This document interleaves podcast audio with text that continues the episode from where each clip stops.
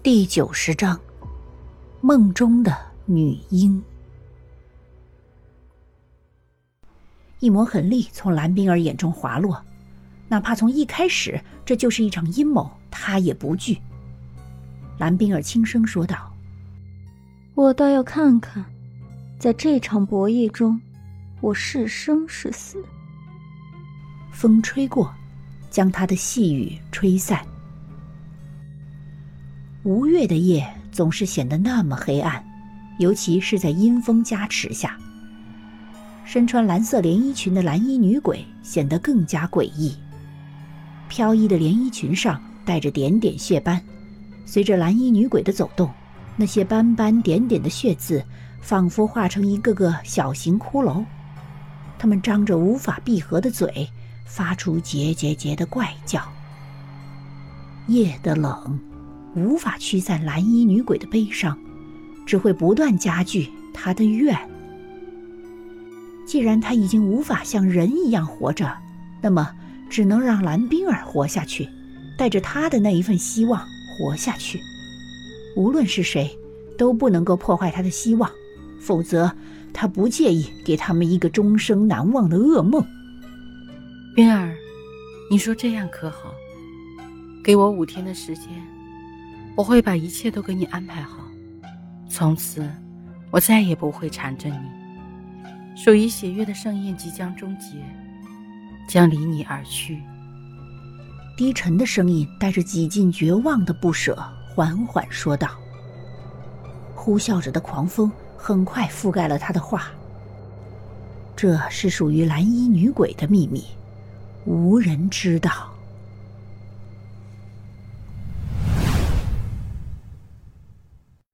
人究竟去哪里了？顾白想不透。”不过，既然人现在已经不知所踪，那么让他先休息一会儿，等到明天再找也不迟。打了一个呵欠，顾白直接留在蓝冰儿房间躺下了。没过多久，顾白就陷入深深沉睡当中了。一个黑影慢慢出现在房间，或许是因为树影婆娑，总觉得这个黑影有些不真实。他轻轻开口，带着几分惆怅说：“很快就要结束了，一切都会有一个完善的结局。”他是谁？为何会这样说？他究竟知道多少？是从哪里来的？这一点谁也不知道。蓝衣女鬼正在一点点的靠近，他不知道此时蓝冰儿房间里的诡异，更加不知道此时。顾白正在蓝冰儿房间里呼呼大睡。蓝衣女鬼自知顾白等人已经看出她的身份，也就没有再换成蓝冰儿的模样。穿门而进，蓝衣女鬼很快就发现床上躺着一个人类，她有些惊讶的飘过去，却发现是顾白，还有一瞬间的怔愣，随后目光一闪，想到了一个办法。白色的雾霾将前方一切笼罩，顾白根本看不清前方究竟有什么。他挥了挥手，带着几分烦躁，自言自语地说：“我去，这究竟什么鬼地方？我怎么会出现在这里？”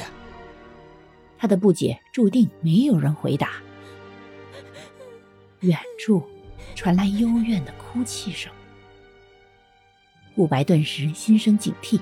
他向着声音的来源看去，那里杂草丛生。顾白有些迟疑，他不确定自己是否应该上前。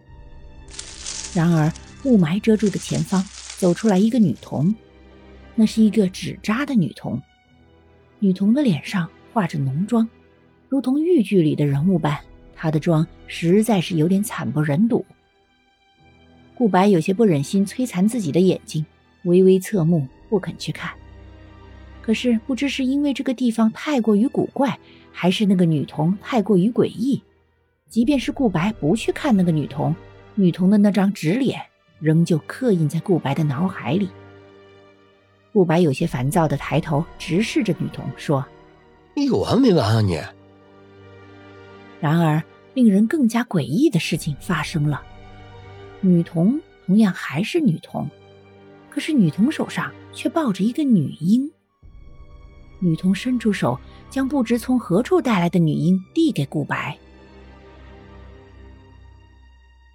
本集播讲完毕，下集更加惊悚，记得要听啊！